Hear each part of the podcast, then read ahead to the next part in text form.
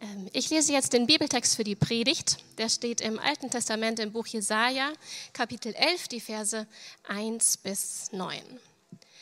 Aus dem Stumpf Isais wird ein Spross hervorgehen. Ein neuer Trieb aus seinen Wurzeln wird Frucht tragen. Auf ihm wird der Geist des Herrn ruhen, der Geist der Weisheit und des Verstandes, der Geist des Rates und der Macht, der Geist der Erkenntnis und der Furcht des Herrn er wird an der Furcht des Herrn wohlgefallen haben. Sein Urteil wird sich nicht auf Äußerlichkeiten gründen. Er wird nicht aufgrund dessen, was er hört, entscheiden. Er sorgt für Gerechtigkeit unter den Armen und verschafft den Unterdrückten Recht. Er schlägt das Land mit der Rute seiner Lippen und tötet die Gottlosen mit dem Hauch seines Mundes. Gerechtigkeit ist sein Gürtel und Wahrheit sein Gurt. Dann werden der Wolf und das Lamm einträchtig zusammenleben. Der Leopard und die Ziege werden beieinander lagern. Kalb, Löwe und Mastvieh werden Freunde. Und ein kleiner Junge wird sie hüten. Kuh und Bär werden miteinander weiden. Ihre Jungen werden nebeneinander ruhen. Der Löwe wird Stroh fressen wie das Vieh. Der Säugling spielt am Schlupfloch der Otter. Ja, ein Kleinkind steckt seine Hand in eine Giftschlangenhöhle. Auf meinem ganzen heiligen Berg wird niemand mehr etwas Böses tun oder Unheil stiften. Denn wie das Wasser das Meer füllt, so wird die Erde mit der Erkenntnis des Herrn erfüllt sein. Guten Morgen, ich bin Clara und ich habe heute die Predigt für euch dabei. Wer von euch freut sich schon auf Weihnachten? Ja, ein paar von euch auf jeden Fall. Sehr gut. Und in einigen Wochen ist es dann tatsächlich auch endlich soweit. Und wenn so diese Weihnachtspredigtreihe ähm, losgeht, also letzte Woche in dem Fall, ähm, ist das für mich meistens nochmal die Aufforderung zu gucken, ob ich schon alle Geschenke zusammen habe. Ich freue mich immer auf die Weihnachtszeit und ich mag es, wenn das Wetter kälter wird, wenn man gemütlich drin sein kann, wenn man Lichterketten und Kerzen anzündet, wenn alles irgendwie gemütlicher wird. Vielleicht nicht unbedingt stressfreier, aber gemütlicher. Zumindest für mich. Und ich weiß auch ganz genau, was mich an Weihnachten erwartet. Ich weiß, dass ich zu meiner Familie fahren werde, dass ich mit meinen Eltern und Geschwistern Weihnachten verbringen werde. Ich weiß, dass wir am 24. gemeinsam essen werden und dabei ein Krimi, also ein Krimi lösen werden, gucken, wer von uns der Mörder ist. Ich weiß, dass ähm, keiner aus meiner Familie mit mir zur Kirche gehen wird und ich deswegen um 23 Uhr zu einem Gottesdienst gehen werde. Und ich weiß auch, dass wir an den darauffolgenden Tagen viel essen werden, Brettspiele spielen, ganz viel spazieren gehen. Und ich weiß auch, dass ich nach ein paar Tagen wieder ganz froh sein werde, wenn ich nach Hause fahren kann und alleine in meinem Bett und in der stillen Wohnung sein kann. Und das weiß ich, weil es in den letzten Jahren fast immer ganz genauso war. Und unsere Traditionen sich irgendwie auch nicht so richtig geändert haben. Und ich fange so ab ungefähr Mitte bis Ende November an, mich auf Weihnachten zu freuen. So sechs Wochen voller Vorfreude und Lebkuchen und wenn ich Glück habe, dann irgendwie auch noch ein Adventskalender. Den Menschen vor dem ersten Weihnachten ähm, und auch noch viele Jahre nach Jesus Geburt wussten das nicht. Sie wussten nicht, wann Weihnachten stattfindet oder wie. Und sie wussten nicht, dass Jesus geboren werden würde und sie wussten nicht, wie Weihnachten die Welt verändern würde. Da die Menschen vor Jesus Geburt nicht wussten, dass da das Weihnachten auf sie zukommt, hatten sie auch nicht nur ein paar Wochen Vorfreude, sondern viele Menschen warteten und hofften schon ihr ganzes Leben lang auf das erste Weihnachten. Viele Menschen lebten sogar noch so weit vor Weihnachten, dass sie alt wurden und starben, ohne dass es je Weihnachten gab. Diese Predigtreihe, die uns auf Weihnachten vorbereiten soll, heißt Der Retter kommt. Und das trifft den Herzschlag dieser vorweihnachtlichen Zeit vermutlich sehr gut.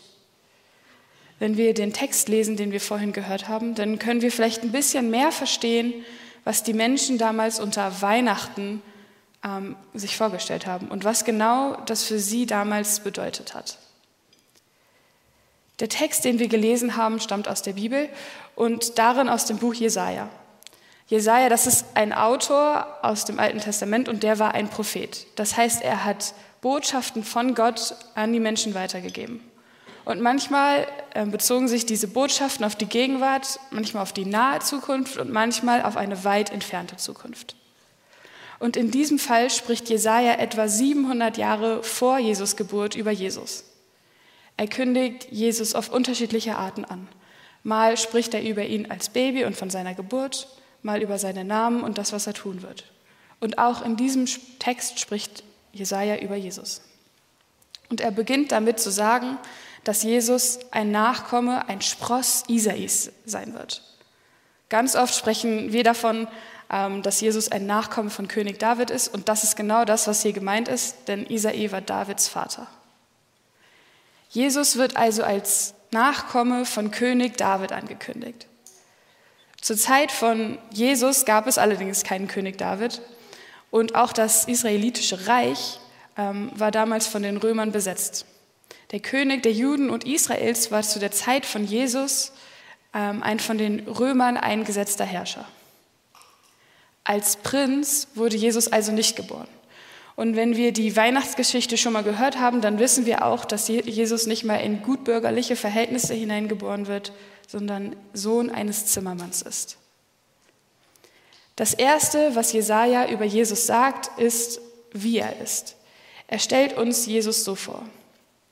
Auf ihm wird der Geist des Herrn ruhen, der Geist der Weisheit und des Verstandes, der Geist des Rates und der Macht, der Geist der Erkenntnis und der Furcht des Herrn.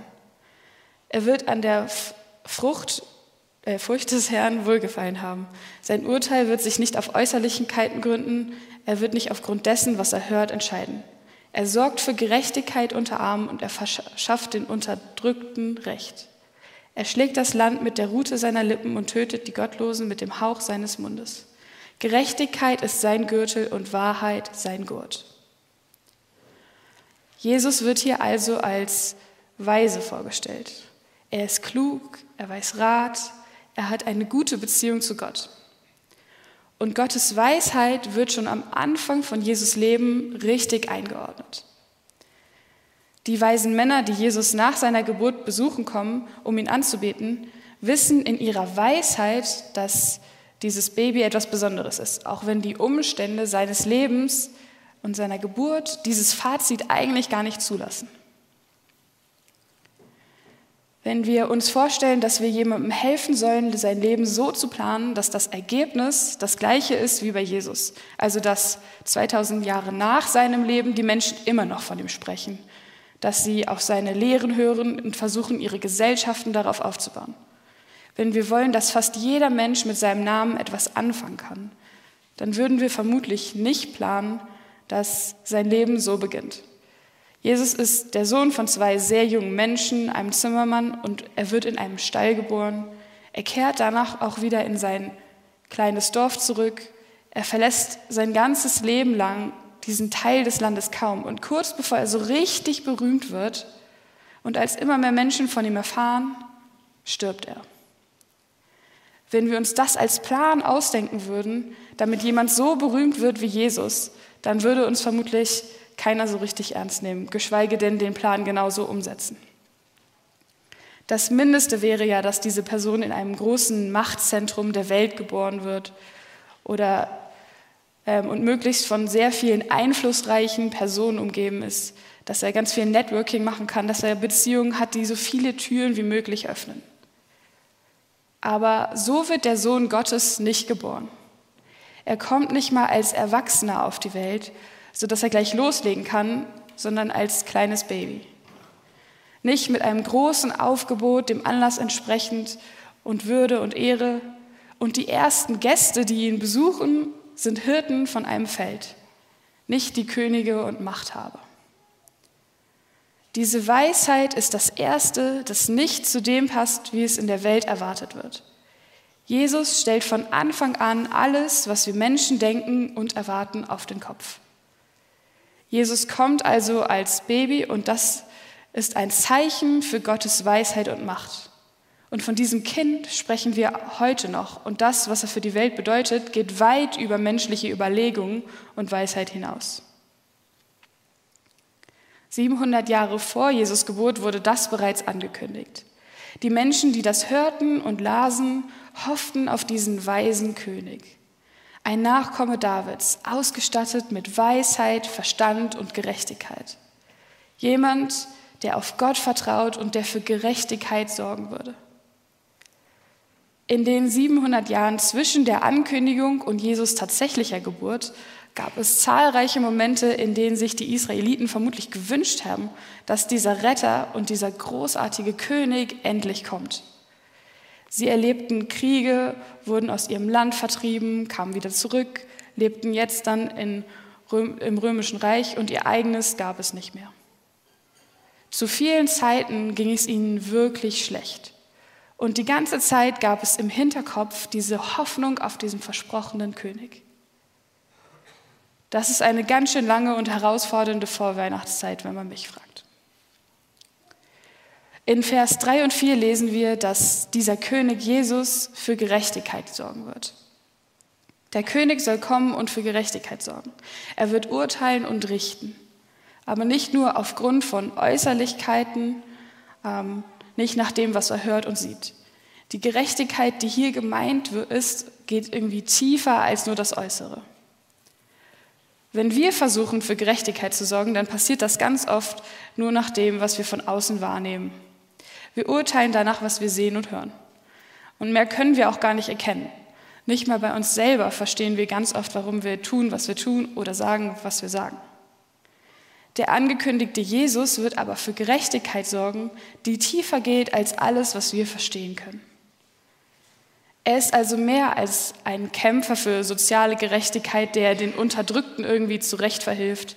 Er kommt nicht nur, um Israel von Rom zu befreien oder um den Armen eine Stimme zu geben. Er ist nicht nur dafür da, die Welt irgendwie ein bisschen besser zu machen. Die Gerechtigkeit, die Jesus bringt, ist so fundamental, so grundsätzlich, ähm, dass sie alles wieder richtig stellt. Und ab Vers 6 können wir auch lesen, was das genau bedeutet. Dann werden Wolf und das Lamm einträchtig zusammenleben. Der Leopard und die Ziege werden beieinander lagern.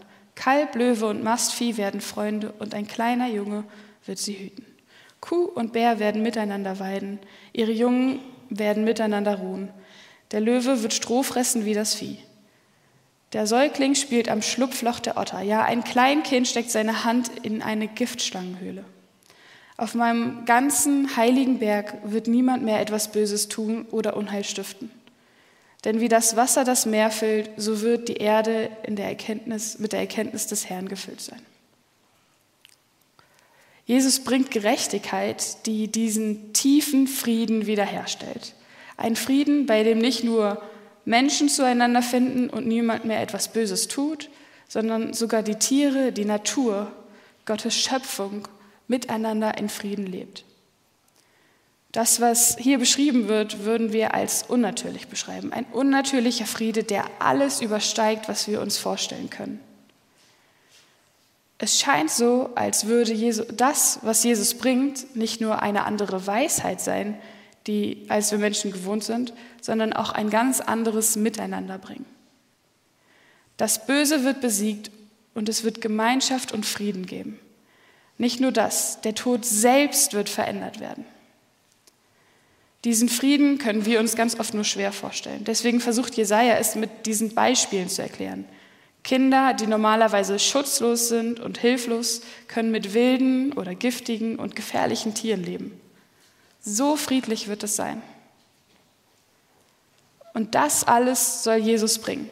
Dieses kleine Baby, von dem wir später lesen, soll einen Frieden in die Welt bringen, den wir uns nur schwer vorstellen können. Wenn wir die Bibel etwas weiter lesen als, als Jesaja, dann lesen wir auch, dass Jesus bereits gelebt hat, am Ende starb, auferstanden ist und zum Schluss in den Himmel zurückgekehrt ist. Also wir wissen, dass Jesus schon gelebt hat ähm, und zu der Zeit von Jesaja wussten die Menschen das noch nicht, aber heute können wir rückblickend erkennen, dass er bereits da war. Also irgendwie ist diese Ankündigung, die Jesaja hier gemacht hat, noch nicht so ganz eingetroffen. Der weise Retter, der König, war da, er hat gelebt und auch für Gerechtigkeit gesorgt, aber dieser Friede, von dem wir hier lesen, den kann ich in unserer Welt noch nicht so richtig erkennen. noch scheint es so, als würden wir auch auf diese Ankündigung warten. Paulus schreibt dazu in seinem Brief an die Römer folgendes. Denn die ganze Schöpfung wartet sehnsüchtig auf den Tag, an dem Gott offenbar machen wird, wer wirklich zu seinen Kindern gehört.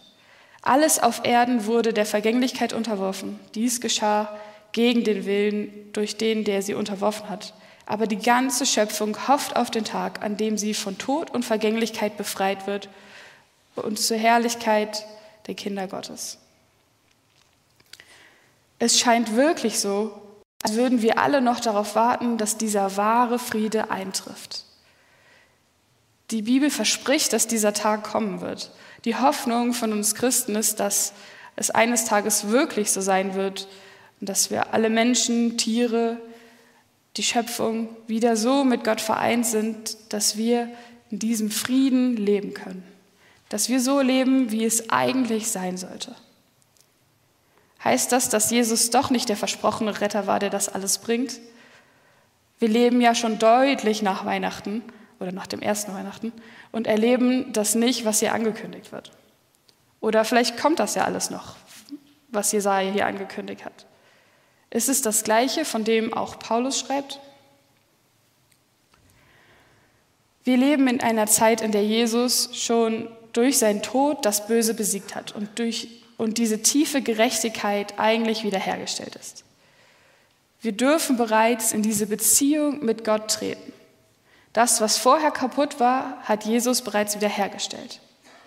Jesus hat uns bereits gerettet aus dieser Ungerechtigkeit. Jesus, der Retter, war schon da. Aber wir leben noch in dieser Zeit zwischen der Rettung und dem Ergebnis davon.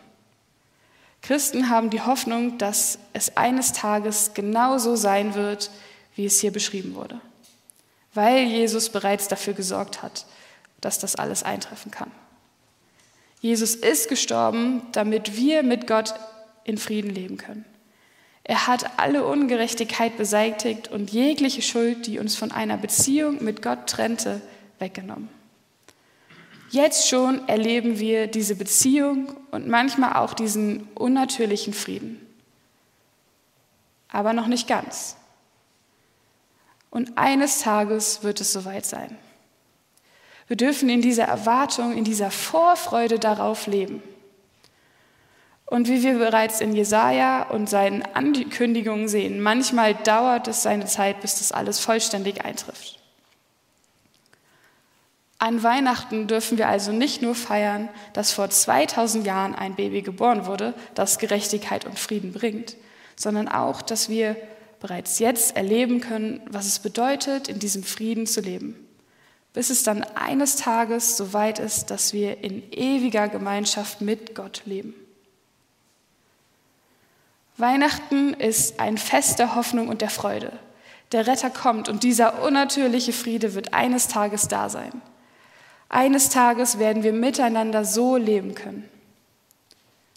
Diese lange Geschichte, die Gott mit uns Menschen schreibt, ist noch nicht zu Ende. Wir leben mittendrin. Manchmal kann das ganz schön herausfordernd sein, wenn wir so sehen, wie diese Welt und wir Menschen immer noch sind und wie weit wir entfernt von diesem Ziel irgendwie zu sein scheinen. Und wir alle, Christen oder Nichtchristen, erleben jeden Tag neu, was es bedeutet. Man muss ja nur in die Nachrichten schauen oder in unsere eigenen Leben. Viele Umstände, in denen wir uns befinden, sind nicht so, wie wir sie uns wünschen.